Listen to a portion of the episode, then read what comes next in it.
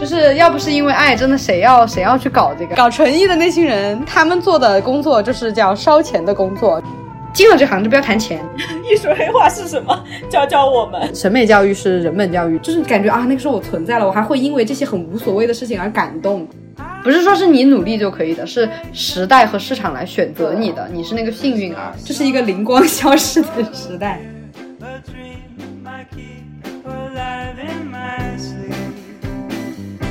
欢迎光临宇宙尽头小酒馆，我是主播蛋黄酱。我是主播凉凉，然后呢，今天呢，我们请来了一位在呃艺术领域呃玩耍的小伙伴，他叫玉子。大家好，我是玉子，也可以叫我 Tamako。那我就从我的一个目前的这个状况开始讲吧，可以倒叙。就是我现在呢是刚刚结束了一段为期三个月在艺术领域做打工人的这样的一个阶段，然后现在也是一个待留日啊留。留学生的这样的一个身份，我是准备去日本留学，对跨专业考取呃艺术类院校大学院的这样的一个 gap 人，对，我也正在 gap gap 人，老 gap 人，嗯，我是二零二零年 其实就已经呃本科毕业了的，但是就是因为当时没有把握好时机，本来是准备无缝衔接在二零二零年七月就去了，结果啊，这个就是。没有想到，就一直到了对疫情，然后就到今年七月都还没有走出去。拜托拜托，能让我今年走，不然我就不知道后面该怎么办了。就，但我现在已经过了焦虑的那一个部分了，唉。gap 人的那个心历心路历程，一般都是首先就是发怒，然后开始进行一些反抗，然后进行一些妥协，然后最后就接受这个事实。嗯，已经到了任命阶段了，是吗？对，已经到了任命阶段，就就行吧。介绍一下我那个不是跨专业嘛，就是我本科是学历史系，就是我是历史师范系的，但是为什么就是还是想去跨专业呢？就是本科写论文的时候，因为实在是写不出。来我们那个本专业要求的，就本专业所看好的，一般要写什么军事啊、政治啊、经济啊这些，我真的就是不太行。就即使我写出来历史学，也不会承认我的这种程度。然后我就自己按照自己的喜好做了一个融合，就是把那个历史和艺术这样怎么看，能不能衔接一下？为了我今后的这个一个进学，所以说我最开始选从历史，然后想跟艺术史跨往这边靠一点。但是因为艺术史这个我们学校。那个专业没有老师可以指导我，所以说我又后面通过一些就是丢了一些一些 research，然后我就找到了艺术管理这样的一个学科。那艺术管理里面，就我又想去日本嘛，然后找到了武藏野美术大学里面有一个艺术文化学科，它的英文名字其实就是 Art Management and Policy。在这个学科里面又找到了我自己感兴趣的一个领域，就是公共教育领域。这样的一个历程也是慢慢在进行自我探索，就是这样的一个嗯历程吧。刚刚不是说那个，呃，蛮焦虑的吗？gap 人，然后 gap 人 一焦虑，对，一焦虑就会陷入各种情绪，就无法排解。这 gap 人真的很恼火，就是特别是你转专业，而且又是要留学的这样的一个 gap 人的境况，就是你身边没有任何人可以帮你，你的跨度真的很大。对，就是我又要跨专业，然后还要还要跨一个这个日本海。对，还要跨一个，还要跨一个洋，然后，哎，真的是，真的身边没有任何人可以帮你。再包括就是我们家也没有。首先我学文科那一刻，我们家人就已经没有办法帮我。再加上我要去搞一个，就是像我们这种普通工薪阶层，又嗯无法支持的一个。一个领域就更没有人帮助。要去搞艺术，对，要去搞艺术。哦天哪，搞艺术可以，但是没有什么必要。然后，对，说起来就觉得就很无望啊。你身边真的就是，而且大家对于这个艺术就感觉就是，他们就是感觉太遥远了，就是也不知道从何帮起。身边的人会有偏见，就会觉得你的选择不接地气嘛，不正经。嗯。对，不接地气。然后我爸，我爸妈还经常拿这个说我事儿。他就说你从小你就是不愿意看到你身边拥有的，你老是要追求一些虚无缥缈的东西。嗯，对，就是拿这个说事儿。他们就觉得就是你干的就是不正经的活儿，就就还为这个吵过很多。对，gap 人，gap 人来了，gap 人出现的问题，经常待在家里面，然后再加上就是你跟你爸妈之间的矛盾也会一步一步积累起来。哎，哎呀，所以我选择 gap 期间自己一个人待着。哎，对对对，这种矛盾和焦虑，要不就是你一个人消化，因为你就是外部，特别是外部给你的这些压力嘛，你只要就是屏蔽掉就好了。但是还有一个就是你自己给自己的压力啊，这个就是也是很难排解的。像你自己给自己的一些精神压力，你要是老是待在自己的那个世界里面，你就会越来越钻进去。就有一段时间我还有点厌食，就是有点精神性的那种，就是因为老是想一些事情，然后就是搞一些逻辑自洽嘛。但是你你搞出来了，但是你还是发现啊，就是有一点虚无了。你想明白了，但是这个事业就是这个样子，你没有动起来啊。所以说，像这种外部的压力，你可以通过屏蔽他们而得到缓解，但是自己内部的压力，你光靠自己其实很难，对，很难很难。就你需要不断的去用一套逻辑来让自己自洽，但是自洽完了之后，又会重新回到一种。焦虑和恐惧的当中，然后你要要寻找新的理由来重新让自己自洽，就不断的一种焦虑循环，会是这样的一种感受吗？对，就是这个样子的。但是你循环了之后，你你跳出来看。你会发现，嗯，你的理论、你的这些逻辑都已经很完善了，但是你还是待在原地，就是你的那个东西它没有没有任何行动，就还是没有任何改变。后来我发现了这个问题，我就说我不能再这样，就是老待在自己的精神世界里面，在这里活动了，我得走出去。你不是去实习了吗？对，我对对对对，于是我就就走出去了，我就去真的去实习了。但我也干了很多实习嘛，就当时我当时还有一个这个原因哈，就是像这种 gap 人哈，你也不敢去找那种。正式工作，当时我因为这个就是还烦恼了很久，因为日本那边是你不知道他什么时候就开放了，像一月份的时候吧，那个时候说要开放了，我那个时候都已经要去递签了，结果我刚刚我东西都准备好了，递到大递到那个领馆那边，他跟我说哦好开就是不准你过去了，哦好那怎么办？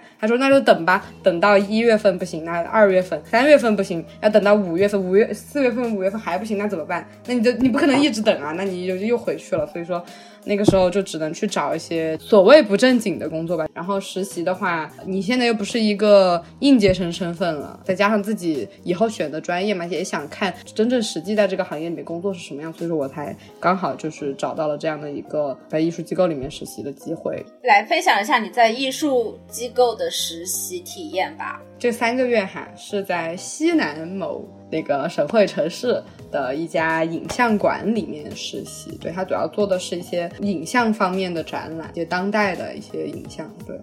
现代当代吧，现当代。当时选择这个，在去年的时候已经有过一段艺术机构实习的经历了，但是那个比较短，只有为期大概一个多月。那个其实做的是展览，当时做的是画展，也是一个现当代艺术的画展嘛。但是当时体验可能跟我想的没有那么一样，就是也比较小嘛。之前的那个机构，现在待的这个呢，它整个规格还都比较规范，然后也比较大的这样，还是比较专。专业的这样的一个机构，所以说从这个机构来讲，我觉得应该也是我可以把它当做一个我了解这个行业很好的一个入门砖，还是入门的这样的一个平台。然后当时也是去投嘛，投了没有想到就还进了，进的时候特别开心，因为我觉得我以为这样很正式的这样的一个馆会看不上我这种 半路出家的人，因为它整一个整一个那个流程，包括我们那个馆的那个那个外观哈，它不管是它建筑也好，还是它整个。给你的那个气氛、那个氛围都特别特别的正式，它不是那种，就是也不像是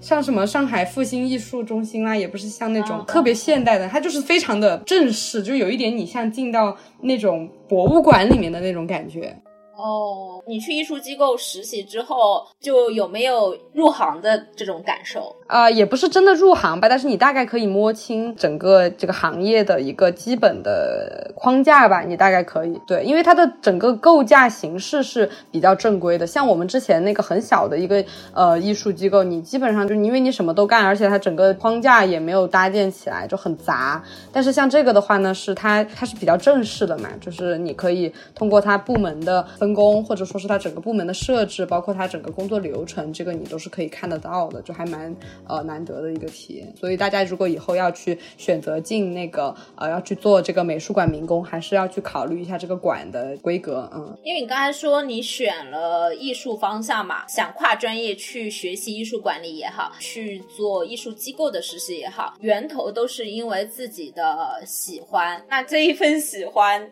你觉得是为爱发电吗？啊。那必然是太为爱发电了。每一个我们在里面工作的人都会每一天基本上都会聊到这个，就要不是因为喜欢，谁会去做这个？每也不是每一天都会吐槽吧，就是每一天你遇到了一些就是你很想去吐槽的事，你不得不真的去做，就是你每你每天一边面对的那些很琐碎、很烦的那些事，就是你边骂，但是你还是要说，哎。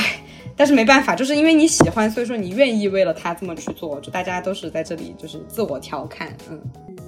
那是不是做艺术策展类的工作跟其他的工作也有非常相似的地方？有很多很琐碎、很杂的活要做的。对，非常非常非常，特别是作为一个实习生，相信任何行业里面的实习生其实都是一样的。你你所接触到，你实际能够做的，都是一些非常非常零碎的工作。我们就是管里面的正职员工，其实每一天面对的也是非常琐碎、很多突发性的一些事件。因为整个团队其实并不大嘛，很多那个一些具体的事都要让你自己来操作，那你其实可能会做一些非常劳动密集的一些工作，特别。像是嗯，我在的部门是展览部嘛，然后展展览部会面临很多就是一些现场类的工作，包括也会有一些文书类的工作。那就是纸面工作的时候，我们都调侃自己其实就是一般企业里面的文职工作者罢了。包括像媒体部他们的小伙伴也是，就每天就说自己，我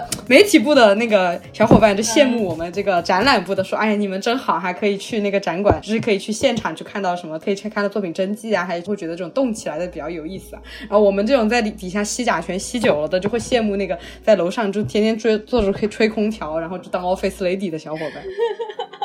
但大家其实做的都是差不多的事情，就比如说我们平常也要做表格啊，要做 Excel 啊，然后还要排也要排那几个 Word 文档啊，真的就是跟你就是在其他一样的。然后每天写稿子的也是，就是写稿子为什么说是劳动密集型文艺创那个就是创意产业呢？劳动密集型创意产业，对，就是你以为你写的哈，你都做的是什么排版设计了，要画个什么海报啊，感觉你好像哎多有那个什么创意能力，还其实不的，就像之前也。也是有一个在做自媒体吧，还是在什么新媒体的那种行业里面，就是做过的一个小伙伴嘛，说你看他们那些每天运营公众号的哈，就要保持每一天的那个更新量、阅读量，就是还是会有习对阅读量，还有就是更新嘛，就是要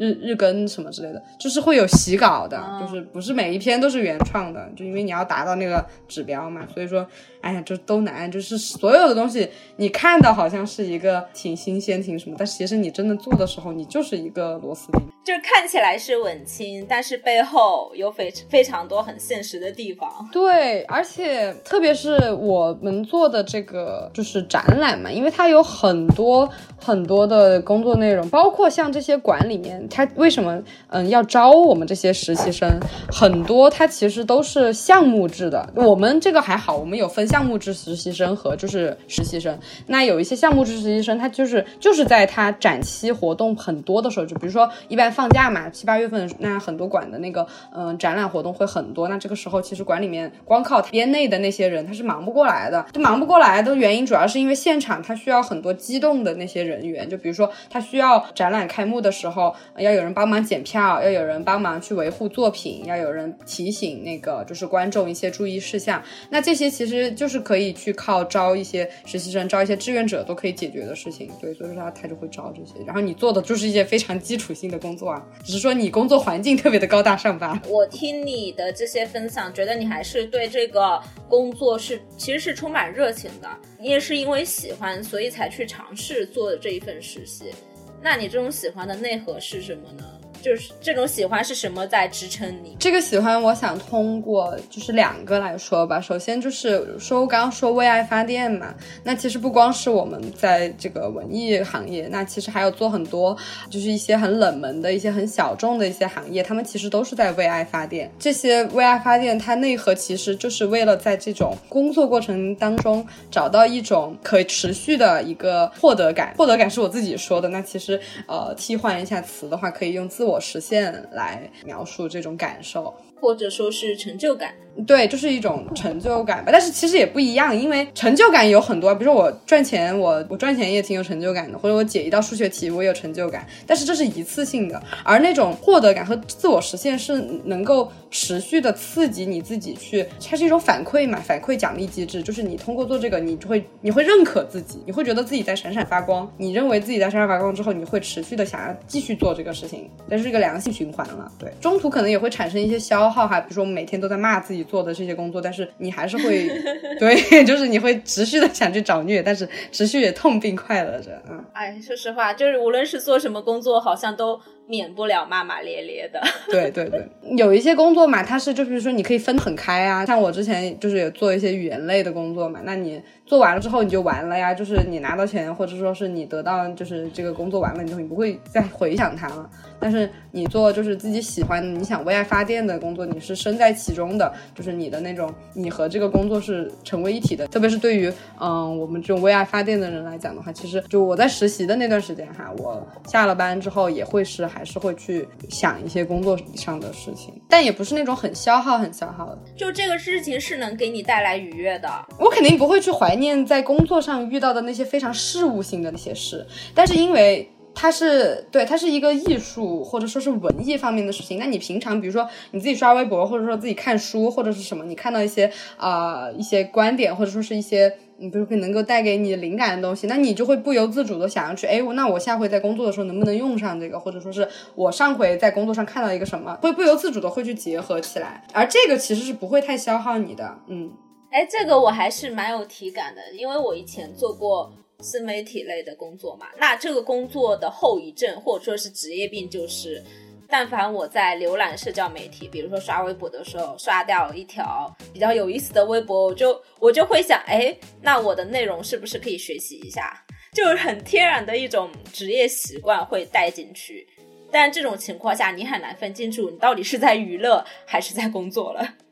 可能做艺术也是吧，因为呃，现在我是觉得，就是很多艺术品实际上已经融入了我们的。生活方式里面，就无论是大街小巷会做的各种各样的装置，还是我们会在社交媒体上刷到的一些比较精美的设计作品啊，或者是展览信息啊，就你很难说这个东西。它到底是你的工作呢，还是你的娱乐？对对对，是的，是的。因为艺术这个东西，它不是一个那种非常技术性、非常专业性的一个领域，而是你任何人都可以感知到的一个情绪上的体验，或者说是你呃审美上的体验。你不需要专门抽出一个什么时间去嗯投入进去，你是真的随时随地你都可以，主要是你有这个比较敏感的这种人哈，你随时随地你都可以拿得起来的，就是不那么消耗，而且也不是说是我要想。想着要去为了工作而去读这些什么书，或者是想着它就是一个很自然而然的一件事情。它就是其实是怎么着怎么着，你都是回馈给自己的，而不是说是你为了这个是要去给资本家 嗯工作的。对，所以说这个也哎，我觉得这个很有意思哎。呃，因为你刚刚提到的这些，其实呃，无论你定义它是工作也好，还是就是你自己的生活也好，它其实是能给给给你带来输入和滋养的，而不是你一味的去输出和消耗自己。对，这个才是能够持续性那个让你觉得还有奔头的原因吧？是因为其实说到底你是自私了，你是为了自己。你刚刚说，其实艺术这门行业是不太看你是否有专业背景的，那目标搞艺。艺术的学生，他们的选专业和择业上会有什么？差异吗？大家的背景是不是都是艺术学院或者艺术专业出来的，还是背景非常的五花八门，学什么的都有？我觉得刚刚有一个说法是要再探讨一下的，不是说他不要求你就是艺术专业，他其实是要求的，在很多招聘就是艺术招聘的那些发病的招聘广告上面哈，他都是虽然要求你，比如说肯定是要热爱艺术行业嘛，但是后面也会跟着写，就比如说会要求你，比如说最好是艺术史的。呃艺，要不就是艺术史的，要不就是艺艺术管理的，要不就是文文博专业，这样会要求有。但是其实根据我自己，毕竟我也不是嘛，我我又不是学艺术，但是我还是进去工作了嘛。然后在那个实习招聘的那个时候呢，我了解了一下，大家基本上要不就是即将要去学这个相关内容的，要不就是学了的，要不就是真的很热爱的。为什么说他不是那么看专业？是因为你干的那个事儿吧，它其实不是一个那种很技术性的东西，不是说你一定要是嗯得学个什么软件或者说什么你才能干，就是他比较在乎你的审美嘛。审美这个东西是真的是任何人其实都可以有的培养嘛，也不是说是培养吧，就可能要不就是你的天赋，或者说是你的嗯灵性怎么样。它不是一个那种特别特别专门领域的东西，而且很多艺术家或者说是很多艺术爱好者，他最开始比如说就是一些理工科的一些，或者说学生物的、学医学的，后面自己也去搞艺术了。艺术其实是一个非常宽泛的，你任何你生活当中的一切都可以和这个相关起来的。嗯，艺术院校出来的同学都在做什么？所谓搞艺术的学生，基本上出来，就我个人周围哈，我个观察就是大概有两个吧，一个就是刚刚说，其实艺术院校里面最偏技术的那一类，就是搞设计的，那就什么搞什么空间设计啦、平面设计啦这方面。那这些人呢，他一般就会去，呃，要不可以像去广告公司嘛。广告公司你就可以做平面啊，还有现在很火的那个做那个 UI，现在还有专门去做这种呃什么这种融媒体什么什么 UI 这种这种的专业都有了，在那个英国那边就轮艺吧还是黄奕都已经开了这种特别现代的这个专业了都有。哦，现在已经有学院专门开学 UI 的专业了呀？对对对，已经有。国内现在国内现在我不是很了解，是我我刚刚说那个是因为我有一个朋友他那出来就可以去互联网公司。对，我觉得，但我我个人觉得。有一地了，对，但我觉得这个有一点过于专业了吧，就有点太术业有专攻了啊。哦，非常技术，非常技术性。除了像进这个就是广告公司哈做这个，那你其实也可以进互联网公司嘛，或者说快销公司，你也可以做产品设计和服务设计。对我有一个朋友，他是学工业设计的，但他自己觉得自己就是做不出什么那种什么汽车椅子这种东西，他就对服务设计这个比较感兴趣。对，他就做了很多。关于就有点像产品搞产品的那种，然后画很多图嘛，然后要就是你有这种画图的这种经验和技术之后，你去做产品，其实还蛮吃香的，说实话。因为虽然做产品，它好像说都是就是一个，其实也是一个非常没有什么门槛的哈，就可替代性特别高的。但这个时候你只要有一个技术类的，你就很容易就是拿到这个 offer。你朋友是去了互联网行业做产品？他准备去，比如说你学设计的，你还可以就是进那个设计工作室啊，就现在有很就很多嘛。比如说你是搞建筑设计的，那你也可以进建筑事务所。然后还有一些就是专门一些设设计事务所嘛，也有一些跟这个展览相关的一些，他也会做这种展陈设计的。就是这种的话，你就是。是接项目，然后按那个项目大小，或者说按绩效来拿钱。那其实刚刚说做设计的，就是剩下的就是所谓搞艺术的了。就是真的是因为做设计的人，一般他们不会认为自己是搞艺术的，他们不会有，对他们会说自己就只是 是服务，对，是服务业，对我们只是服务业，我们只是给甲方 打工的。他们那个认知里搞艺术，那就是那种大师，就是那种大师，像搞建筑里面的那些什么那个安藤忠雄啊，什么这种的。安藤忠雄。这种级别，这种级别就是才叫搞艺术的，其他都不是搞艺术，他就是个其他像大艺术家的门槛也太高太高了，就是他们就会叫自己啊，我没有，我就是个画图的，我就是个按快门的，我就是个怎么样，就这种。然后那好，接下来就要说搞艺术的，搞艺术的那最搞艺术的就是搞纯艺的那群人，搞纯艺的那群人，他们做的工作就是叫烧钱的工作，他们其实不是说是人家给他们钱，他们是给钱，他们是烧钱，然后来就是。燃烧自己，然后取悦他人也没有啦，就是这钱从哪里来呢？哎，对呀，所以说人家就说没钱不要搞艺术啊，就不要搞纯艺啊，就是你得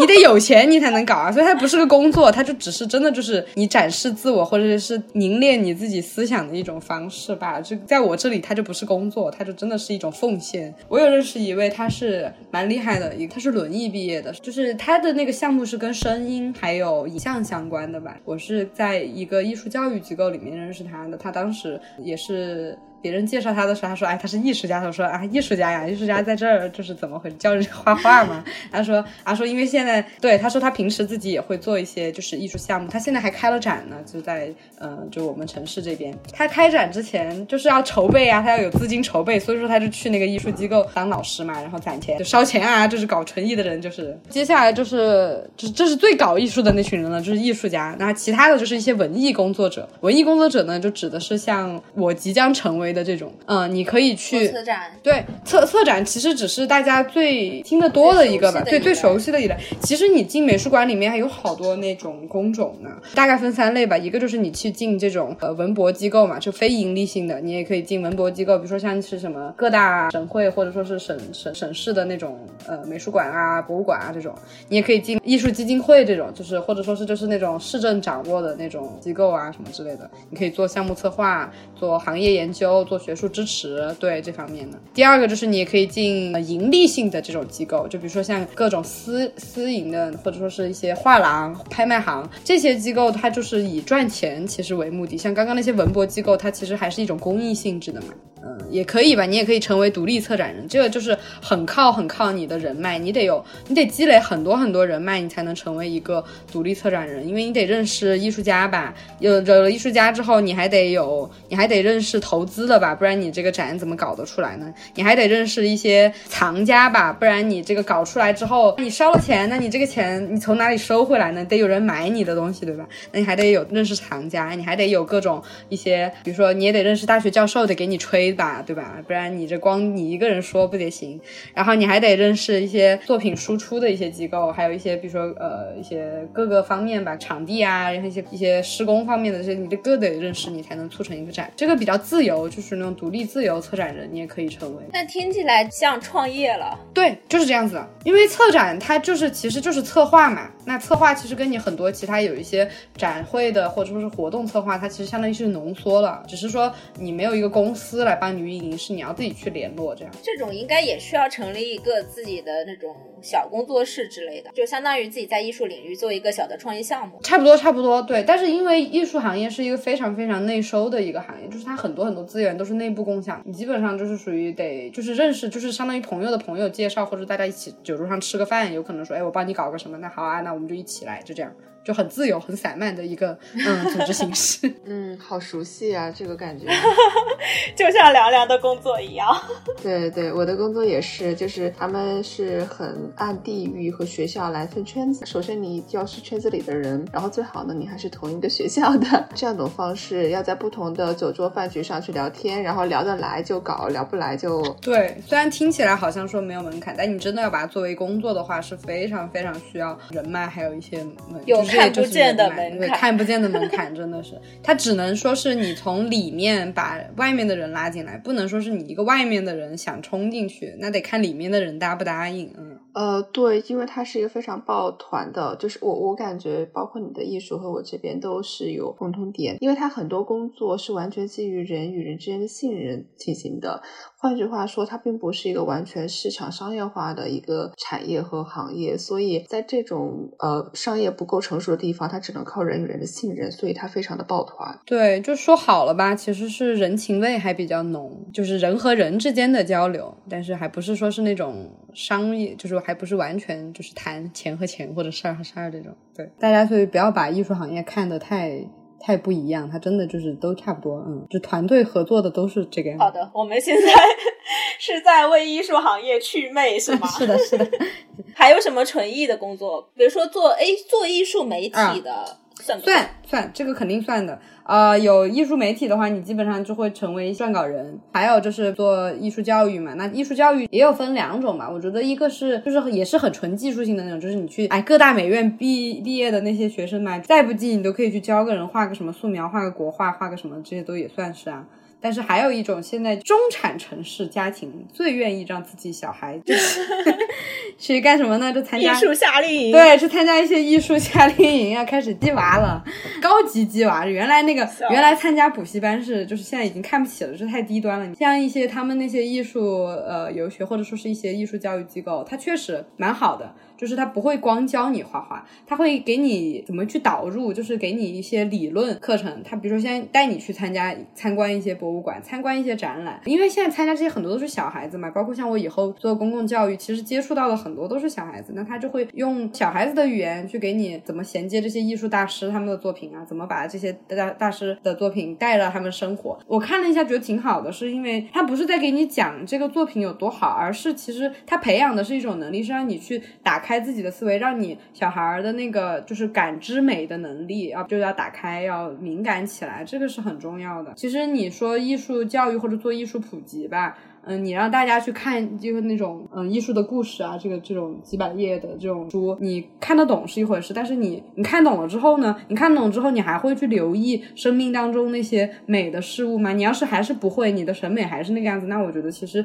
你这个素质还是没有提起来啊。所以我觉得，如果他鸡娃或者说是艺术游学夏令营是往这方面发展的话，我觉得还蛮好的。这个也是我想在这方面尽一份力的原因啊，这就是艺术公共教育要做的事情。对，我个人认为哈，因为它其实还有涉及到很多，但是我为什么选择这个是，就是还是说的有一点理想主义，就是还是有一点使命感，就是我我觉得现在这个这个九九六就是大行其道的时代，就大家真的有点太麻木了，就是有一点失去了，对，这是一个灵光消失的时代，就大家真的没有什么灵性了，就这是很恐怖的一件事情，就大家已经不会再。去在乎，对，没有时间也没有精力了，就很恐怖的一件事情。我也很怕自己变这样，就是大家不要这样。我之前看那个。就蛮感动的一句话哈，是听也是听个什么，就是说呃有一部小说吧，叫《遮蔽的天空》，我还没有看那部小说，那准备去看。然后说里面说有一句，就是你还记得多少次满月升起时的感动吗？原话是不是这个？我记不到了。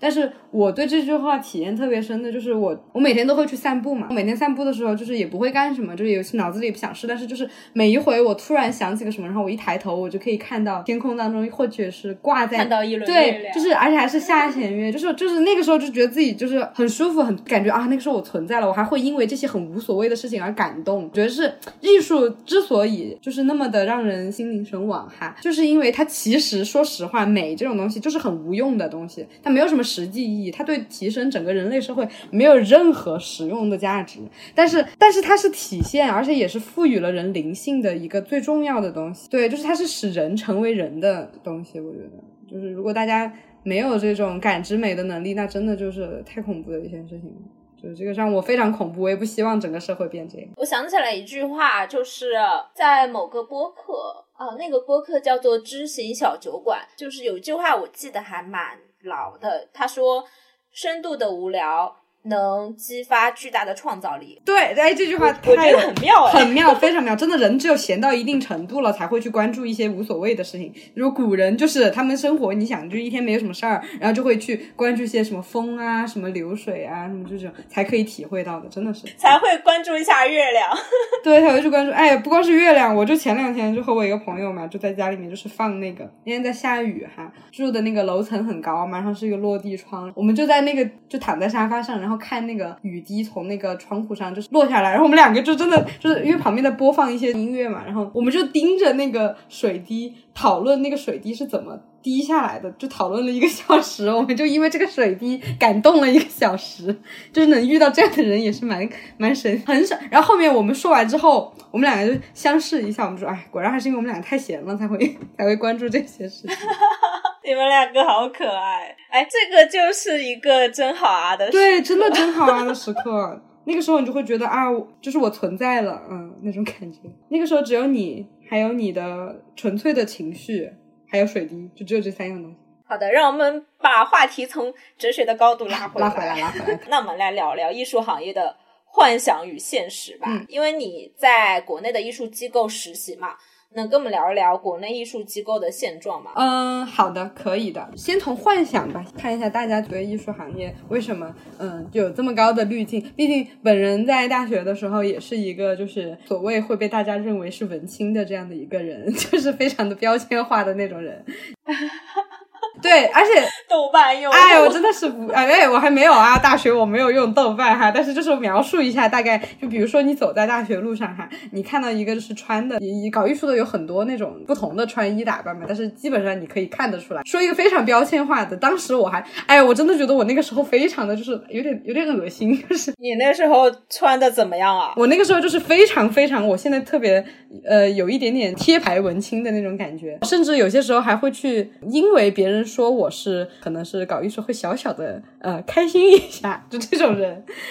对，因为我不是，所以你那时候到底是穿的是什么风格？没有什么风格，我不是那个，就是就是怎么穿才会让你走在大街上，会让别人觉得你是搞艺术的啊？有很多种，但是我当时是哪种呢？就是我穿的就比较日系，整个我人比较瘦小嘛，也没有办法穿那种太有线条的衣服，就比较宽松，oversize oversize，然后就很就我会有那种改良的那种旗袍，但是又不是旗袍，就是。改良的中式的那种连衣裙，然后还外面再加一个那种很透明的、半透明的、带点褶褶皱的那种褂子。哎，对，什么半透明、褶皱、小众设计这种词条，你放到那个淘宝上一搜就出来了。还有什么呃什么服饰会印花，然后什么啊，对，就这种，就是基基本上就这种吧。哦，学会了，学会了，学会了吧？马上去，马上去搜。一秒变成艺术家，一秒变成。然后等我现在真正在这里面工作了，我现在天天穿的是前两天那个优衣库九十九块钱三件的 T 恤，我就是每天就穿这个。这就是幻想与幻想与现实，就是幻想是淘宝标签、某宝标签的小众设计。现实是优衣库九十九块，真的是哎，大家你说这个光环就是从哪里来的嘛？就是会有啊，就比如说什么小众设计感、氛围、美术馆女孩，真的会有这种的。我戴个什么贝雷帽啊，然后背一个什么那种包啊，然后啊，我懂了懂了吧？嗯。对，懂的都懂，背个帆布包呀，哎，帆布包女孩，帆布鞋，豆瓣帆布包女孩，就是大家会出现在各大那种什么文艺集市活动上的，就是全部文艺包女，不是帆布包女人，就是统称为。所以我们对艺术行业的滤镜。是小红书滤镜带来的吗？就是是消费主义带来的？我觉得很，我觉得很有可能是，真的是很有可能是。你个你去现在不是很多什么咖啡集市嘛，然后很多就各种集市嘛，然后你走进去你会发现大家就是全都是穿成那个样子的。一问可能。里面百分之几十也不都也不都是搞艺术的呀，对，但是但是大家就觉得去那样的场合就应该穿这样，只有穿这样才好。但是他们是来拍照的呀，对嘛？就是哎，拍照这个其实还好啊，就是当年我也是要拍照的那种嘛，虽然不怎么发，但是还是要拍嘛，会觉得。嗨，谁不是？谁不是呢？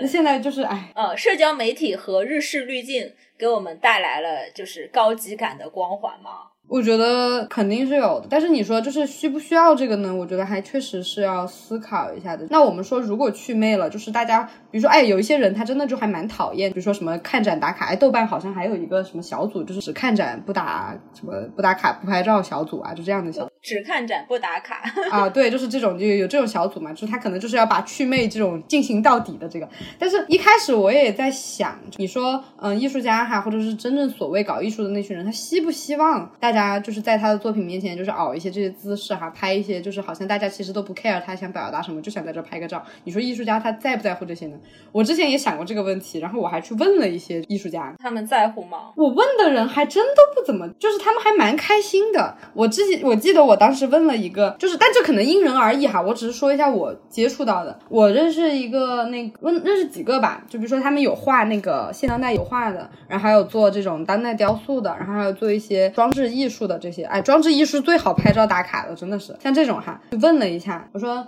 那你们看到这个观众或者是什么游客在里面拍照打卡，他们说还蛮欢迎的。我说那你们不会认为就是他们没有理解到你想表达的意思？我记得当时我问了一个就是画画油画的一个。然后他说的是，他也很期待，他当然也希望大家就是，嗯，能够，比如说能够跟跟他想表达的东西产生共鸣的这样的一个人，他当然也很开心，也很珍惜。但是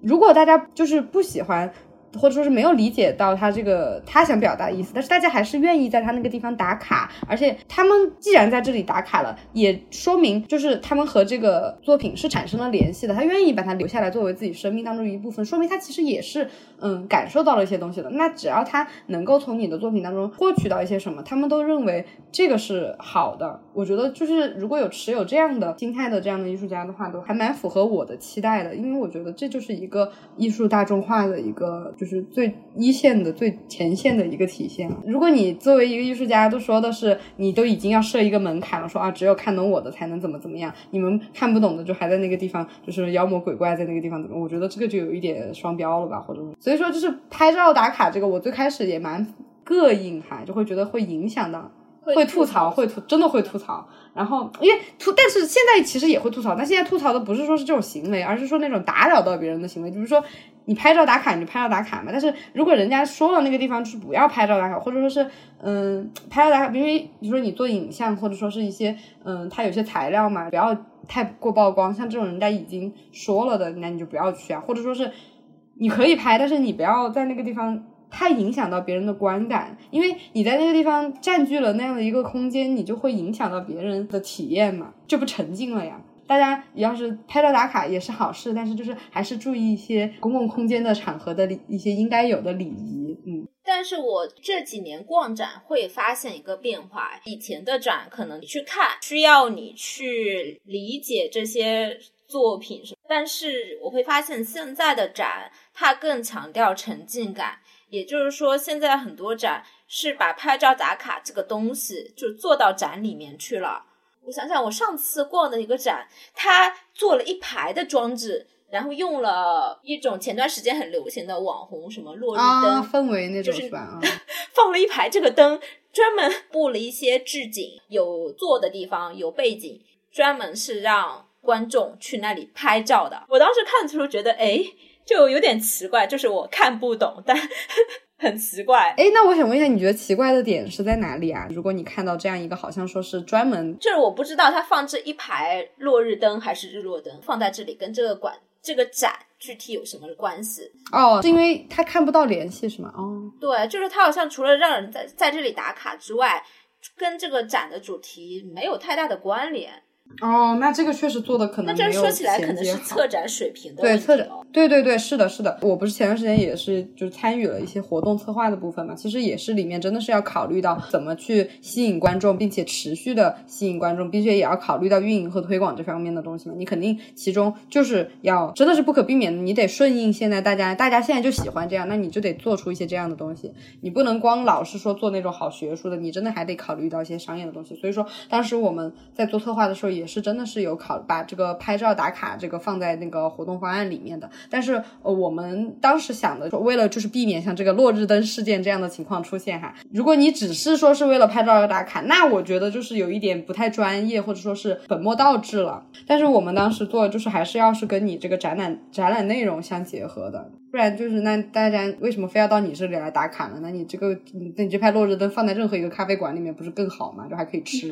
就是咱做平衡的吧。这个也是看各个策展水平或者活动策划的水平了。我们馆的话，我们馆所做的那个展览。的内内容还是更多偏学术性的。我们馆其实有一个侧重点吧，现在也在努力的方向，就是因为可能平常做的东西有一点过于学术，或者说是过于正式了，所以说我们现在更多的是要想怎么把它变得更加的亲民，或者更加的嗯稍微有趣一点。这个是我们在考虑的。那有些馆可能它就是平常就很有趣，还是说它更多考虑的是一些营销，或者说是更商业化的一些东西，那它可能侧重点不一样吧。我们当时做的那个调查，问观众，比如说你看。看了这个展览之后，你更看重的是什么？就里面会有一些选项，就比如说是关于艺术家的生平，或者他的创作理念，或者说是他的关于他的这个艺术品的介绍，整个展馆的空间设计，还有什么？我们当时以还有还相关活动，比如说像拍照打卡这样的活动的设计，然后就问观众，你更愿意看到什么？还蛮多的观众会选之前前几项的关于艺术理念啊，或者说是一些就这方面的东西，还蛮出乎我的意料的，因为当时那个展做的还蛮。就我个人觉得空间设计啊那些就是比较好拍照打卡，我以为就没有什么人会去看，就发现还是有，还是有人会去在乎这些东西的，还是要对观众抱有期待，观众还是好观众，这届观众还是不错。我觉得可能是艺术领域的观众，他也是有一个分层的，总会有一些核心的观众，他是对艺术表达和学术内容他是有需求的。就一对就没有说谁好或者谁不好，就都好啊。我觉得就是大家各取所需嘛。对，说起刚刚那个就是拍照打卡哈，就还有一个现在就不是网红展嘛。我们当时做那个调查问卷里面也有一个选项，就是你平常更愿意或者说是你平常更经常去的是哪一类展馆，或者说是你更希望在我们馆里面看到什么样的展。其中就有比如说更偏学术性的，或者说是更怎么怎么，反正最后一个是就是这种大 IP 网红展。当时我还提了一个疑问，就是像有一些大 IP。的展，它可以称之为网红展嘛？但是也分两类，就我们一般所调侃或者说吐槽的那种网红展呢，就是像那种，比如说他就是搞一些氛围灯，或者说是搞一些什么光影啊，什么这些事 就是拿来拍照。现在这种太多了，这种其实还蛮，就我还想就是蛮吐槽的，其实没有什么内容。但是还有一种网红展，就是它其实又有内容，但是因为它 IP 太大了，就比如说像那种很就很经典的，就上海是上上上个月还是上个月还是下个月啊，就会有像什么夏加尔啊，或者说是像。莫奈啊，这种就是大家真的就是耳熟能详的这种，就这种也是大 IP，也是网红展。哎，前段时间还有安藤忠雄展，啊，对，这个也是啊，这个也是网红展，据说人特别多，超多，就感觉朋友圈每一个人都去过了那种感觉。这种 这种肯定大家有内容的展，对不对？对，它又有内容，但是它又网红展，但这个是很难界定了。像去逛这种展的人，你也分不清楚他到底就是为了去蹭个热度呢，还是就是因为他真的喜欢呢？但是你搞懂了这个，其实也没有什么。那个啊，你只要大家喜欢来看嘛，来看就行了，来看就有普及，就有，那就会吸引到一些之前还不了解的人，就有可能他就因为，比如说他看到了朋友圈里面，哎，长得好看的小姐姐在这里拍了一张很好看的照，他本来不了解，比如说空山鸡的，或者不了解安藤忠雄的，他就看到了，那他就去看了，也许他就会喜欢，也许他就还会 因此学习建筑什么的，对啊，你说不准。先把人吸引过来是第一，然后能不能转真正转化为艺术？用对，哎，又开 互联网思维了，互联网思维了。哎，我觉得刚刚我们在聊的艺术行业的趣味哦，你刚刚说你们艺术展里面还会，就有些展会把艺术家的生平啊、他的作品啊做这样一个陈列嘛，这也是很多。艺术展内容策展的一个方式，嗯，我刚刚在想，那这个行业的崇高感是哪里来的？那其实不仅是大众传播以及社交媒体滤镜，这是一方面，嗯，那艺术行业内做的这样一些内容，它其实也是把艺术家给崇高化了。呃，你说是就是关于学术这方面，怎么说呢？相当于就是艺术行业内会自己造神嘛，就是这样的崇高感，其实是大众传播和行业内来共同打造啊。哎，对，确实，但是现在又是一个。这个也是因为我现在还没有开始搞学术哈，就是我可能以后搞学术也会关注一下这方面的问题。但是就是现在不是说，呃，这是一个没有大师的时代嘛？那其实人人都其实说是没有大师，但是人人都可以成为大师。那你怎么成为大师呢？你就是得写啊。就是现在不是说有什么文科黑化、互联网黑化，艺术行业里面也有艺术黑化哎。艺术黑化是什么？教教我们。他就要用一些大词来跟你不一样。如果你不这样写的话呢，大家就会觉得。就你这个就没有东西啊，他会觉得这个东西不艺术，就专业性都是有壁垒的。对，但这个很多专业性都是人人为塑造。哎，所以说艺术黑化有哪些啊？举两个例子吧，就比如说你经常会看到一些艺术评论里面会经常用到什么在场和不在场，呃，什么文化场域这两个就用的很多。在场不在场呢，就是这不是社会学词汇吗？对啊，社会学我们那个嗯艺术文化学科里面，它其实很多就是和人文学科里面交叉的，会和什么比较文化呀、社会学啊、人类学相交叉。我。从一开始我就非常不喜欢这些这些这些大词，因为我就是一个大白话文推广者。我写论文，大家都觉得我写的，我写论文的时候真的有被老师说，他说你写的这个东西哈，虽然写的意思都蛮好的，不那么像学术论文，没有用专业词汇，对，没有用专业词汇，所以你看，就是学术领域，他也要自己搞一个像象牙塔都是人造的，哎，你刚才说。艺术行业实际上是劳动密集型创意行业嘛？一旦一个工作被高度的工业化之后，它都会好像都会变成一个流水线。哎，这个我就还想接着说一下，你刚刚说那个高度工业化，我会想到就是国外的一些例子。国内的艺术机构，它的比如说像我们馆，或者说是别的一些艺术机构，大部分的中国的艺术人员编制都很少。那人员编制很少的话，你其实就会有很多灵活处理的情况。对于我们这种就是还抱有热情的人来讲，只要你能让我接触到更多更多的工种或者是领域，我就会比较有活力，因为我觉得我做的东西不是死的，我不是只做 sale，我不是只做作品交接，我还可以接触到很多别的工作，所有的 idea 都可以和你的成员共享，而且大家也会相互帮持。但是如果比如说像有一些大的一些，它整个编制哈，它整个工作流程都非常非常的完整，非常非常的流程化之后，就像一些事业单位啊，像很多事业单位它不是这样嘛，你去进了文博之后，你就会发现就死气沉沉了，没有，你只要把你分内工作做好了，你就再交给下一个人就行了。也是据我的部门主管提到的吧，就是像一些嗯国外的一些大的一些艺术机构，像蓬皮杜呀，或者说是一些什么 MoMA 呀那些，他们这个成员编制一开始也是从几十个人这样发展起来的，然后现在都已经有几百几千个这样的人员编制了，部门分得很细很细，相当于一个中型公司了。对，就很大的一个公司了。那你其实变成这样之后，你就是一个工业化的了呀，你就已经变得就是已经成为一个。你就是变螺丝钉了，你就没有那么多机动性了，没有那么机动性之后，你就没有那么多所谓人主观能动性可以发挥的部分了，你就得不到那么多的可能实现获得感了吧？就是小的机构灵活性更高。灵活性更高，然后但是可能也会出现一个问题，通病嘛，就是项目制还有这种现场工作比较多的，会纸面上你都筹划规划的很好，比如这几个月我们五月份干什么，六月份干什么，七月份干什么，然后七月份开展，结果你会发现最后到临头落地，你只是本来规划的有一个月的时间来进行落地，最后你会发现只有两周了，这个时间全部管的人就非常的就像热锅上蚂蚁一样，忙得非常多，但是每个人忙完之后又会有觉得啊成就感这样，所以说他们那些在大的那个。呃，机构工作的人反过来会跟我们这个小的会说说，你要现在珍惜你们现在还有这样的时光，等你们真的发展到一个非常庞大 的机构的时候，你会发现它其实步调会变得有一点点臃肿。你刚才说的跟我们做，我做过漫展嘛，跟做漫展还是蛮像的。但到布展执行的前期，尤其是布展前的一到两个月，真的是最忙最忙的时候。而且无论你前期在策划阶段，你觉得你策划的有多完善，对，在布展阶段一定会出问题，一定会出问题。而且当时我记得我们面试的时候嘛，还有问，就说如果你要策划一个什么哈，我当时还说了我会想 Plan A、Plan B、Plan C。我们实际的时候其实也想了各种应对方案，后面发现根本没有任何用处，因为现场发生的东西你永远都想不到。唉，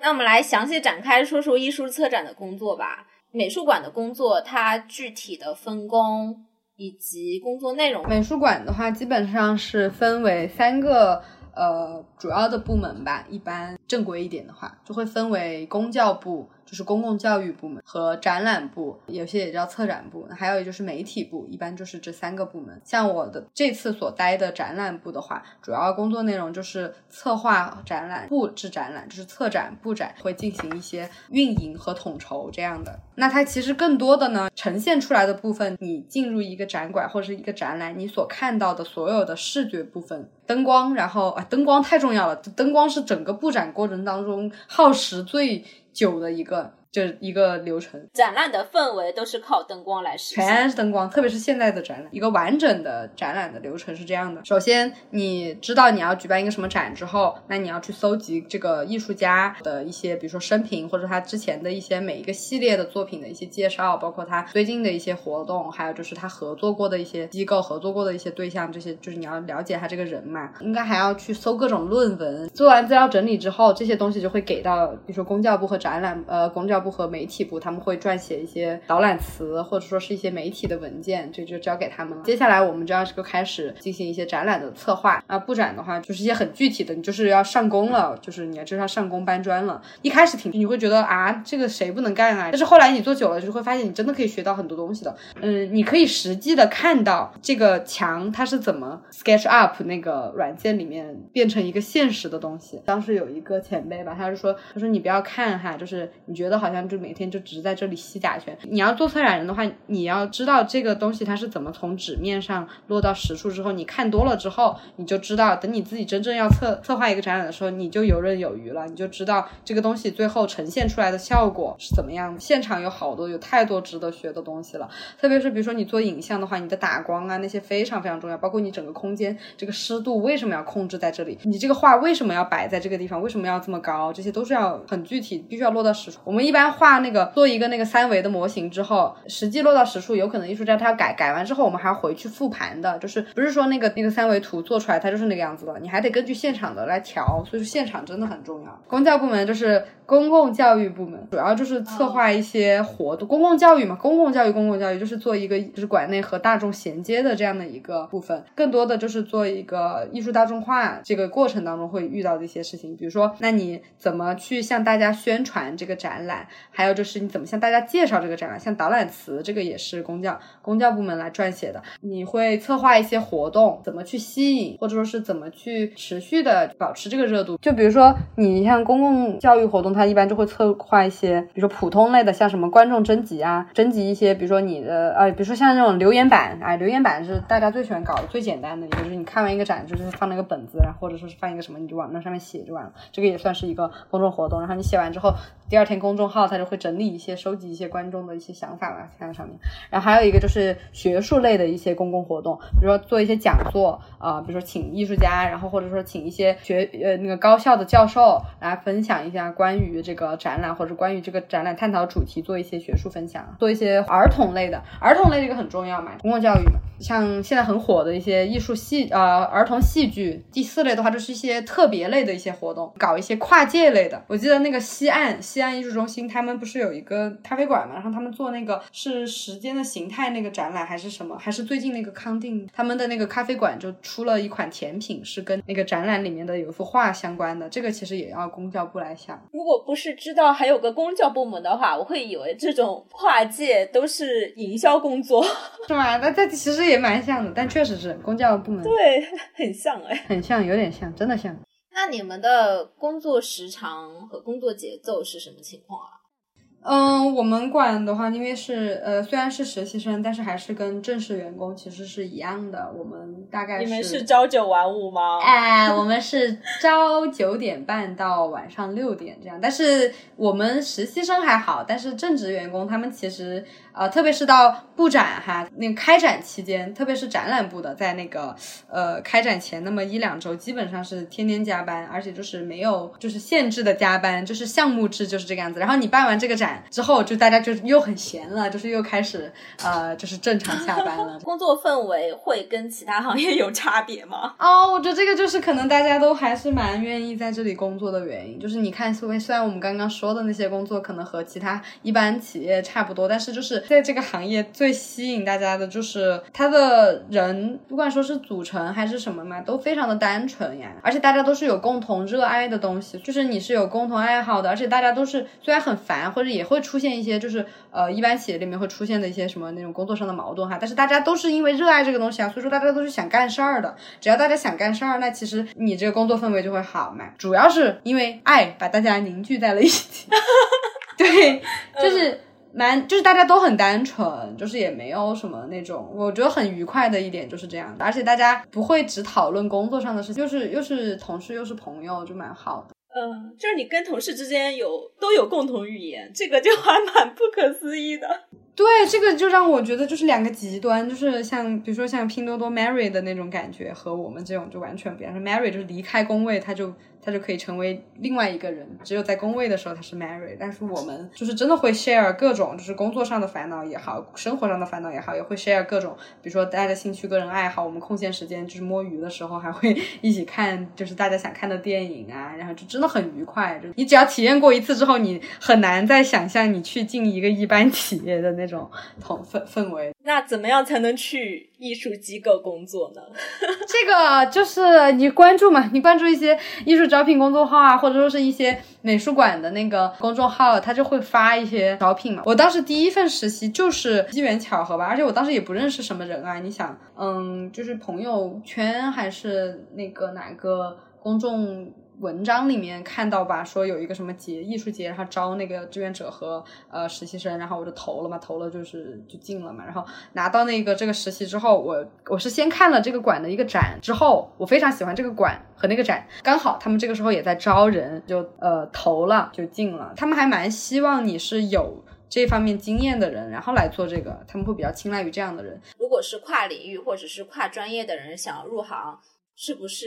没有那么难？呃，是这个样子的。我们当时我们这一批吧，里面有又有不同专业的，像我学历史的，然后还有学英语的。然后你学语言翻译的，一般在艺术招聘里面也还蛮容易进去的，特别是英语好的人，真的是非常。上一个机构还有学翻译的，他就负责了那个合同翻译这方面的。我们的主管啊是学国际谈判的，就是真的是都有，什么都有。所以说，其实这个跟专业没有什么关系，主要是看你能在这个这个行业里面发挥你的什么作用，就是你的核心竞争力在哪里，这个是最重要的。就要看你怎么去包装自己吧。比如说你理科生很好，你说你自己。嗯，你你学软件很快，或者说你能够，比如说你敲个代码，你敲个代码能为我们管做什么呢？比如说你就可以为我们做呃写一呃可以为我们设计一个呃 app，或者可以设计一个程序为我们的比如说公众号嗯呈现就提供什么，就是看你怎么说。对，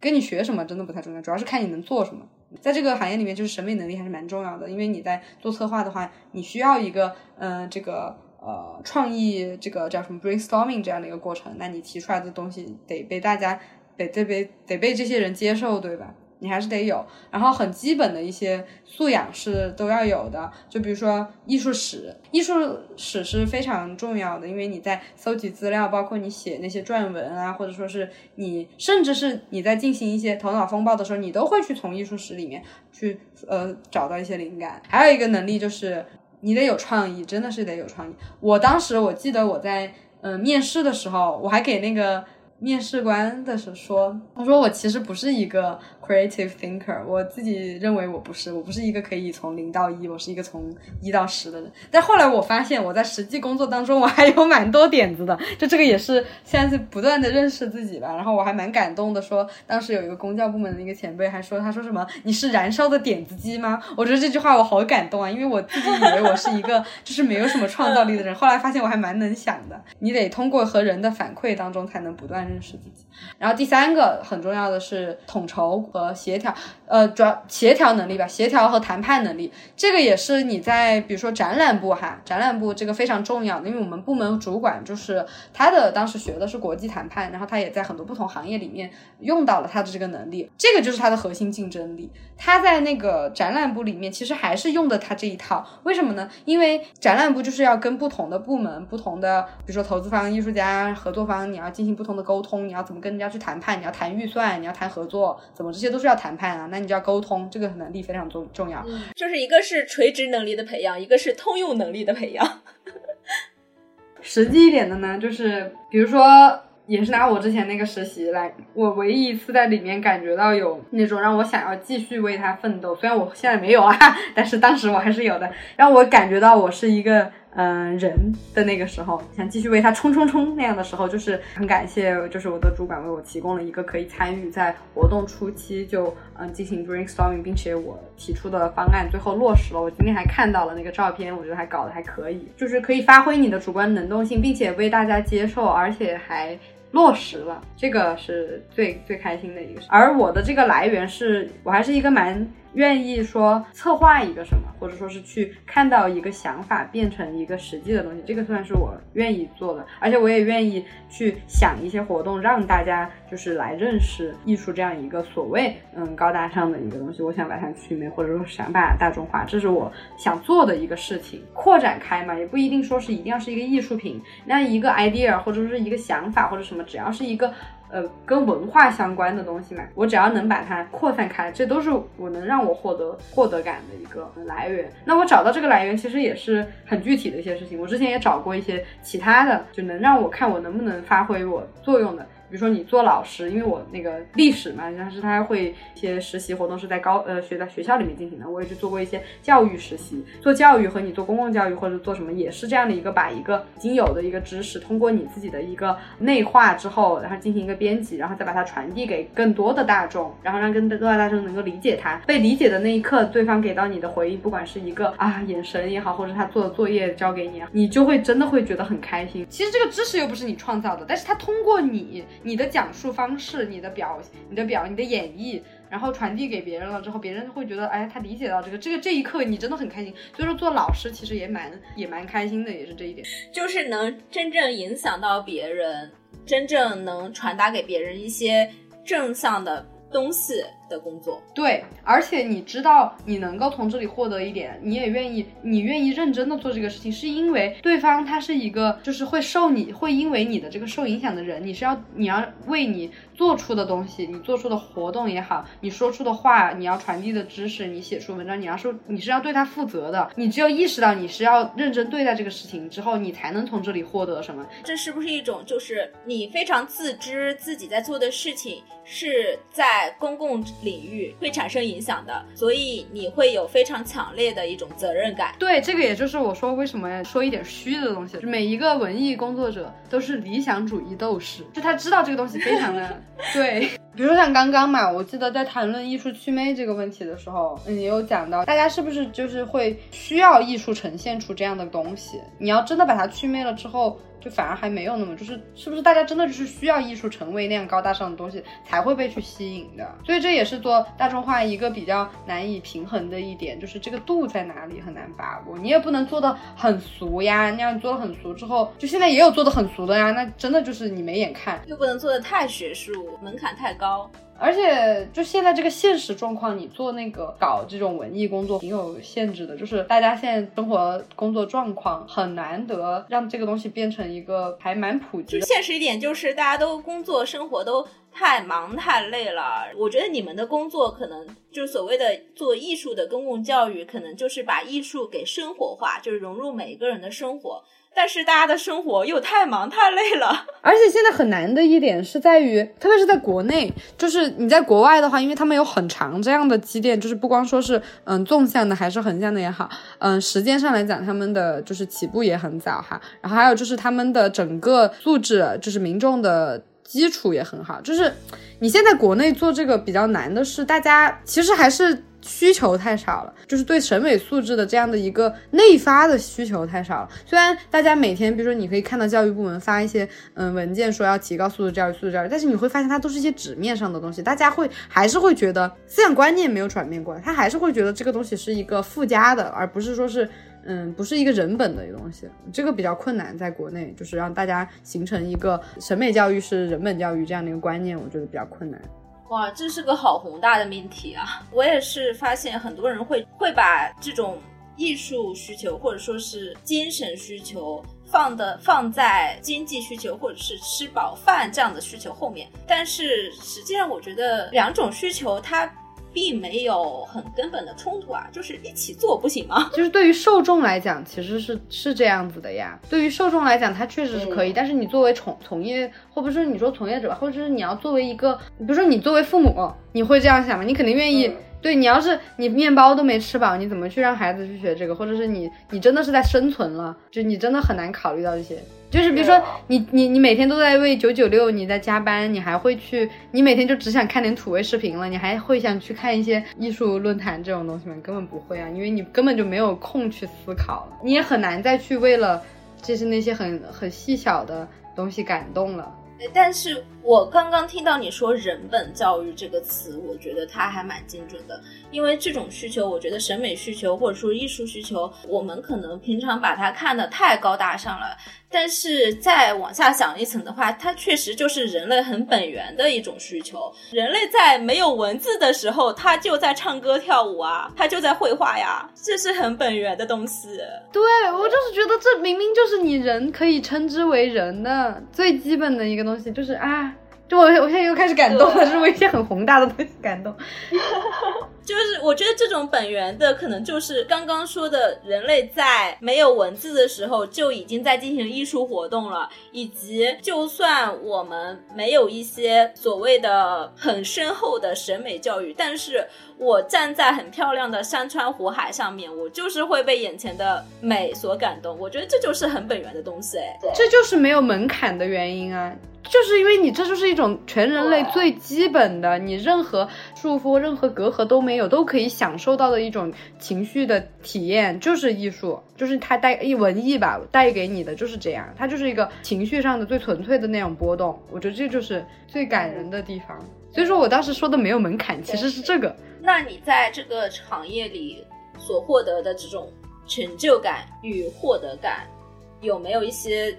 具体的 case，比如说你的实习经历带给你了什么？呃，嗯，就是这种共通的这种情绪体验能被你感知到，而且你也是在其中参与的一员，就是很不起眼的一个工作。就是做讲解或者是做导览的时候，还有就是你去跟那个呃艺术家或者说是做交流的时候，你就会体会到，因为它其实还是和人和人的交流嘛。说一个，比如说做导览的时候吧，有一点像你跟就是学生讲课那种感觉，但是你和学生讲课，其实在国内的课堂上你很难有那种互动的感觉嘛，你你只能就是单方面输出，你很难体会到呃对方有没有因为你讲的这个东西他产生一些反思，这个没有。但是你在呃我之前有做一次导览的时候是让我。最有获得感的时候，当时是做一个关于工笔画的一个导览嘛，然后导览词虽然它也有提供给你一些，但是呃，我根据自己的理解，包括做了一些资料收集之后，我自己重新撰写了一一份。然后每一回我在讲的时候，首先是因为我记性不太好，我没有办法完全按我写的那个来讲；其次是我每一回讲的确实会有一些新的体会和发现，我每回讲出来的东西都是和之前有一些，要不就是删改，要不就是一些增添，就是会有一些新的体会。而且你每一回跟那个讲解的时候，一些观众会提问嘛，他提问的时候会。给了你一些新的思考，那你下回讲的时候，你也会运用，把这个运用过去，之后你就会觉得，哎，这一回你讲出来的东西，人家感觉到了，你会，你会从他的眼神还有他提问当中感觉到这一点嘛？而且他也会事后会给你反映啊，会觉得，哎，你讲的多好，我因为这一回还更喜欢这个，更喜欢这个作，呃，这个这个艺术家了，更喜欢这个作品了。你真的会有，当时也有跟一个学校的老师嘛，他也来看那个展，然后交流了之后，他认识那个我很喜欢的一个艺术家，我还加到了那个艺术家的那个微信，就相当于是跟他进行了一个就是采访访，然后也是采访之后进行了一些交流，就是我我我也对他的一些作品嘛，就是抒发了一些我个人的感想，然后我抒发完了之后，他他觉得你读懂了我的话，你知道吗？就是他那就这种感觉，Oh my god，这种感觉就是呃有一种追星追到了的感觉，追星追到了的感觉，这可能是因为我个人原因哈，有些人可能体会不到我这种感动，但是但之所以我会选择这一行，也是因为我能被这些。很细小的东西感动嘛？做这个采访的时候也是，他会觉得你懂了，或者说你不管说是懂了他的话也好，懂了他的观点也好，或者就是你能懂他想传达出的东西也好，或者就是反正不是也有一点嘛，就是你人和人其实没有办法相互理解的，但是你可以通过他一些，你可以理解片段的人，你虽然理解不了完全的人，但是你可以，人还是希望。就是自己的一些想法能够被理解，那你能被理解那一刻，你就是会感动的。你作为一个能理解他的人，你还承担的一个角色是，你能把这种你们两个之间的这种感动扩散开来，让更多人去感动，那这不就更快乐了吗？就这种事情，我觉得我就会很快乐。因为大家都会说，人类的悲欢并不相通嘛，但是好像艺术作品它承担的一个功能就是。来去让个体的悲欢获得大众的共鸣。对，其实也蛮那个的，就是因为你知道没有办法做到让全部的人都喜欢，但是你还是会为了你只要多一个人能够理解到，那你就会很开心。那其他的地方或者其他的行业，你有会想去尝试吗？有没有在其他的职业里也能获得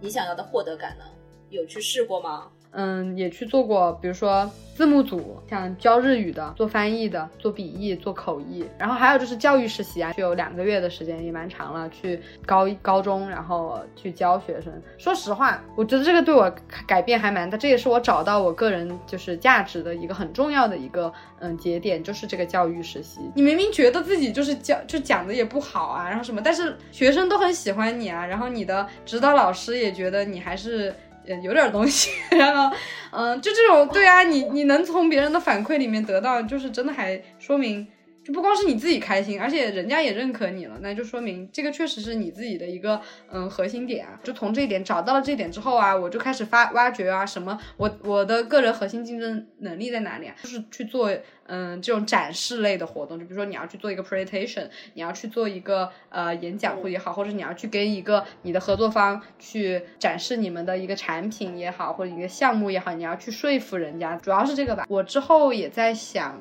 因为我找到了这个。获得感的来源，或者哦不是获得感吧，就是自我实现的能力的这样的一个来源之后，我就觉得那其实我其实可以在很多行业里面都能用到我这一个这个能力。听到你的这些描述，我觉得你一点都不迷茫啊，确实想的还蛮多的嘛，这也是我之前焦虑的一个结果。就现在我其实没有那么焦虑的原因。就是我其实给自己找了很多很多很多后路的，只是说可能比还是比较窄吧。我还是我还是一个比较愿意走独木桥的人，我还是真的不太愿意就是去做跟我自己兴趣相关比较弱的那些嘛，不然你就没有那种活着的感觉啊。就我后面也想过啊，就是去要不去做那个，我之前也考虑过的，我甚至还投去那个互联网，那后面还是不行，就是真的是不行，无法无法说服自己。但后面我也有想过，就是就是你也可以去进到一些，比如说商品企划，哎，我之前还投过，但是好像不行，就是因为我现在不是应届生了，就是像那个无印良品、母鸡他们有在招那个实习生，是关于那个商品企划的，这方面我其实也可以啊。我那个我在那个这回实习里面还策划了好多那种小的那种周边，就也是我搞的。我一旦发现了我自己能干什么之后，我就会往各个领域发展，看什么能够运用到这一点。就我觉得这个很重要啊，大家都要认识到的一点就是，你不是说是你你适合在哪个领域工作。不是说是这个，是你得找到自己的能力的那个价值点在哪里，然后你去看在各个领域里面哪里能发挥你的这个能力。对对对对对，哇，这个太重要了！你真，我觉得你在这一点上就 真的想得很明白。没办法，喜欢教人做事的人一点就是先把自己说服的时候，你就很喜欢给人家讲，就是非常自洽。对，非常过于过分自洽。就我们说月亮与六便士嘛，前面我们说了很多月亮，那。我们现在说说六便士吧。你前面说你有一个最近有一个六便士的工作啊，那不不止六便士呢，六十便士 是什么样的工作呀？那个就是我刚刚之前说嘛，我不是有做一些翻译相关的工作嘛，但是就本就我的那个翻译其实因为也不是什么专业的，就是只是说因为一些机缘巧合之下得到了一个这样工作机会是。做一个帮一个游戏公司，他们做一个文本上的一个校对。最开始说的是校对，而因为他们是一个急单，就是他们让我呃两天，他是当天周一晚上的时候给到我说周三下午五点就要要。那我说那好嘛，大概是什么样的一个工作量呢？他说二点二万字，然后要我这么个两天的时间，就一天半的时间，甚至交给他。好急啊！很急，很恐怖。但是我真的当时太缺钱了，就是我是第一次接这么对我来讲二点二万字。的量还是蛮大的了嘛，而且你要的这么急，我也不知道市场价是如何定价的。然后当时我就大概搜了，因为我之前跟他们有合作嘛，就是还是蛮对我来讲还蛮多的了，报了报上去，没有想到他们就欣然接受了，然后还很快的就给了我这个钱。后来我发现我其实还可以更多要一点点，当时说的是又有一点点波折，是因为。那个二点二万字拿过来的时候，我很快的接，是因为他跟我说是校对，那我想校对嘛，应该就是有一个就是初稿了，我只要看一下他的那个大概，比如说呃逻辑，或者说他的那个语言能不能更加润色一下就好了。那我觉得应该没有什么大问题哈。后来发现哈，大问题就是他那个给我拿过来的 那个初稿文本，基本上我后面二点二万字是我一个一个字得重新翻译的，所以说我当时就是二十八个工作小时是二十八个小时，我就没有合眼，我就是。二十八个小时一直盯着那个电脑，那个 Excel 表格在那里核对，把这个东西搞出来。但是因为我前一天晚上也没有睡觉，所以说整个就是四十多个小时，我就一直在搞那个东西，就是用命换钱。但是后面我发现值，因为挣钱太爽了。应该再多要点钱，真的，游戏公司不差钱。我当时还就是小心翼翼报了一个，而且你跟他其实也没有什么，就是就是你们就是合作关系，那你就应该大大方方的说出自己的需求。我当时还有一点顾情面，我就小心翼翼说了一个，就是嗯比较那个就是那个的价格哈，没有想到他们就答应了，然后答应了完了之后，我我因为人家都答应了嘛，我也没有什么就是好回旋的余地了噻，然后就然后就就把钱给我了，然后我这就拿到了，后来发现，哎呀。大失特，他们很难找到那种，就是翻译公司会给他们接二点二万字这样的一个不上不下的这样一个翻译的文本量，他们一般十万字以下就很难去找到公司接，他就只能找我这种零散的。这种事情呢，就是不是说是没呃常有，如果上一回跟他们合作都已经是两年前的事情了，像这种就是偶尔赚个快钱，对还可以，但是如果如果有以后有机会，我也会就是考虑把这个发展成一个。副业怎么样？但是也是用命换钱，真的太惨了。那两天我真的不吃不喝。嗨，第一次嘛，那你下次接单的时候就可以往上提价了。就是摸清市场情况之后，你就可以大胆要钱。哎，以后你就可以就是主业搞艺术，副业做一下翻译，这样这样既有月亮又有六便士。一边剪六边试，一边抬头看月亮。哎，现在这种机会还就是网上副业还蛮多的，而且很多你这种搞这种自由呃职业哈，就半自由职业吧，进文播机构还更好搞副业，因为事业单位嘛有，时间。你可能真的进了什么画廊啊那些加班，你还真的没空搞这。对，如果你去了互联网行业，那 你根本没有体力搞副业。那我们继续聊聊六便士吧，因为前面也说了艺术行业的幻想与现实嘛。那其实很现实的一方面就是收入嘛。那这个行业的薪资水平是什么样的呢？好笑，在我用二十八个小时，就是用命换钱之后，我就会觉得，哎，真的是，就是要不是因为爱，真的谁要谁要去搞这个，就是那种感觉，因为他真的是活不了啊，活不，你真的是光靠这个。就真的就是无，大概哈，就是说一个具体一点的嗯。数目出来的话，就在西南这边的美术馆，大概一个月，不是说是文，就是不是说是那个事业编制哈，就是你是私营的非盈利性的美术馆的话，大概你做实习生，大概一个月就是八百到一千的样子。这房租都付不起吧？对呀、这是实习生哦，那正职呢？正职大概就是在四五千的样子。啊，对吧？然后在上海的话，哈，大概六七千的样子，而且是税前。如果是在二十三线城市，那可能拿五千左右的工资，你还是活得下来的。但是如果六七千在上海，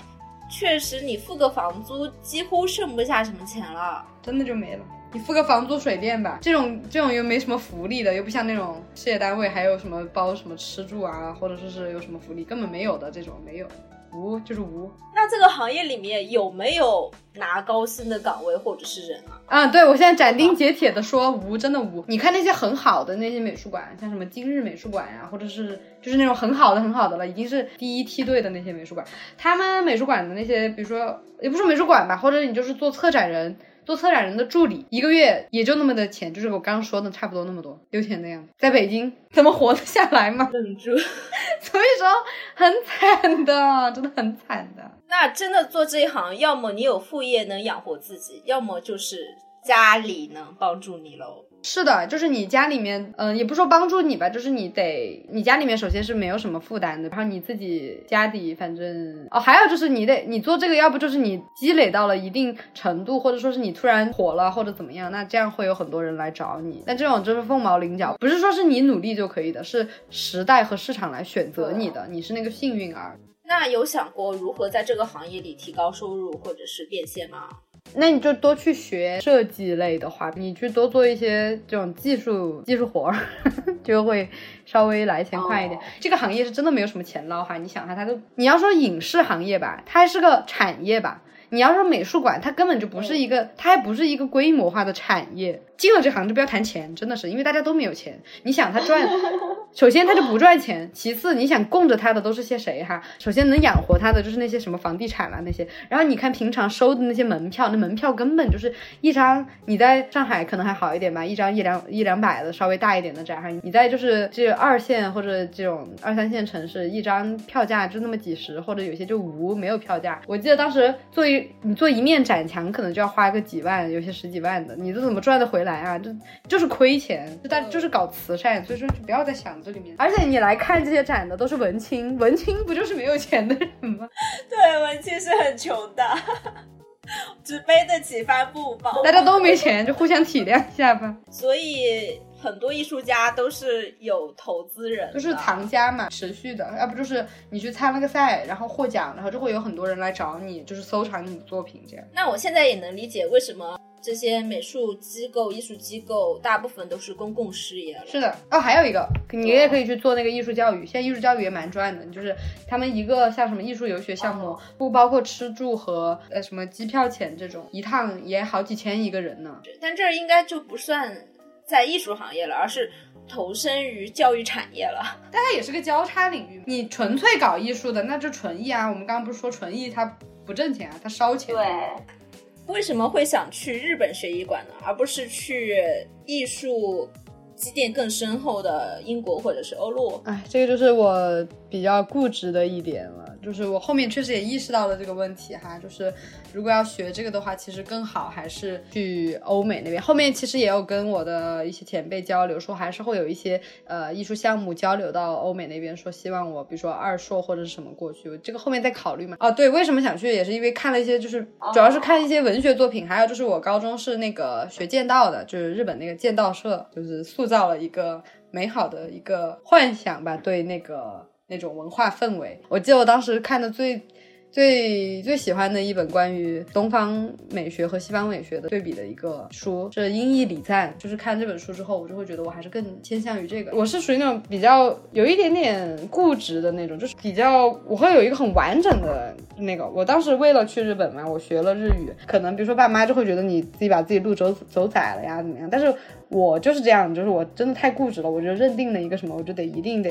得去。而且你做艺术管理，主要是因为日本它很多东西和就是国内的情况是比较像的，你是也可以借鉴的。那留学结束后。有什么打算呢？留学结束后，本来当时说要是不是疫情的话呢，就这样顺理成章回来嘛。但是现在基于种种考量，我觉得在那边如果能找到合适的工作的话，当然那边先工作两年，积累一些经验回来会更好。特别是如果你要做艺术类行业的话，你如果只拿的，而且你又是拿的日本的，就日本其实在国内就是承认度没有那么高，就是还是要考虑好哈。要学艺馆去日本的话，真的是要考虑好，像我这种特别轴的人才这么做。大家还是选一些。大众的，你又没有工作上的经验，那其实很少有国内的一些机构或者什么会认可你的。所以说，最好呢还是在国外能够找到一些工作会比较好。而且你其实也很方便啊，因为你你去国外读的艺术类院校，你肯定会认识很多那边的艺术家，或者说是你认识很多同样跟你留学的，那你也是积累了一些人脉资源嘛。那你为什么不在那边利用起来，做一些成就回来，在在国内发展呢？你还你要是什么那边你都抛下了，然后你回国内从零开始，那就就有点困难，还是先去那边找工作比较好。有对日本的工作机会做过调研吗？差不多吧，因为我自己不是也在找一些跟日语相关的工作嘛。我要是不做纯艺术类相关的话，我也可以去做一些一般企业里面的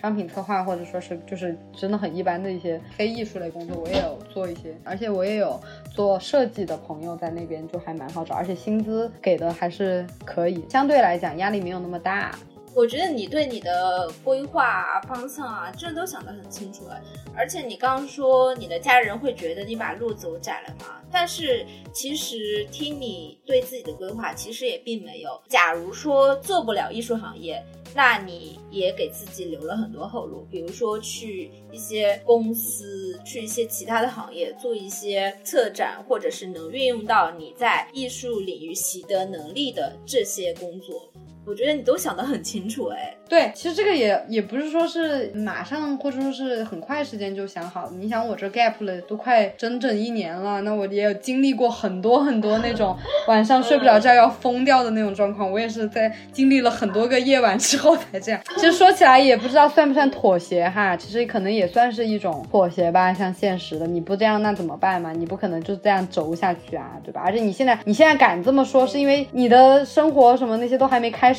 只得你只能这样先把自己先说服了再说嘛。确实，对我还是给自己留了很多后路的。但是也是觉得想给大家，或者说是同样有这样烦恼或者正在经历这样烦恼的，嗯，小伙伴们说，嗯，如果说你觉得，或者说我现在想的这么清楚，或者说你现在觉得你自己还没有想那么清楚的原因，可能很重要的一点是你还没有找到自己就是最能发挥自己能力的那样一个点吧。其实如果你找到之后，你也会有。很多，你也会找到很多你的后路，或者说是在其他领域发挥的可能性的。对，对我当时没有找到的时候，我也觉得很很痛苦。对，能找到自己真正热爱的东西，确实它不是一个所谓灵光一现的东西，确实你需要不断的去试，不断的去认识自己的一个过程。对，就是一个自我探索的，在加深你在和呃和人和事做交流也好，得到反馈的过程当中，其实也是在加深你对自我认识的这样的一个过程。就是你也说不清楚，是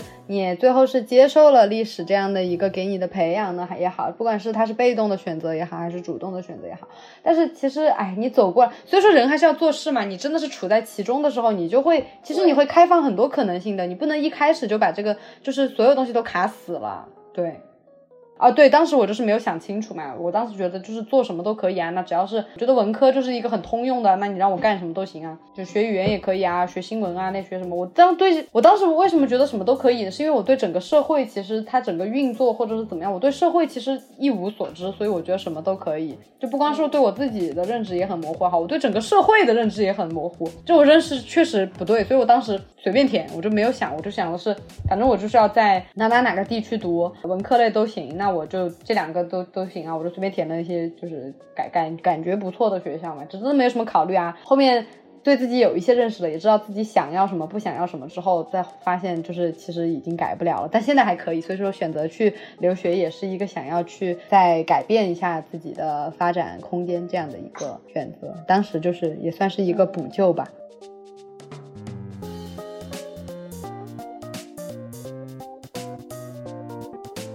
要结尾了得。收尾了，收尾了，收尾了。我们整整录了有三个小时，天哪！那三个小时素材，我可能 要剪两天才能剪完。天哪！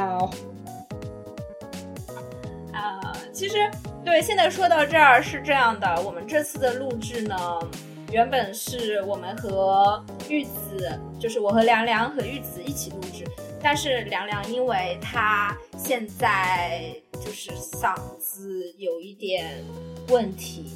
生病了，所以他现在不太能说得出来话，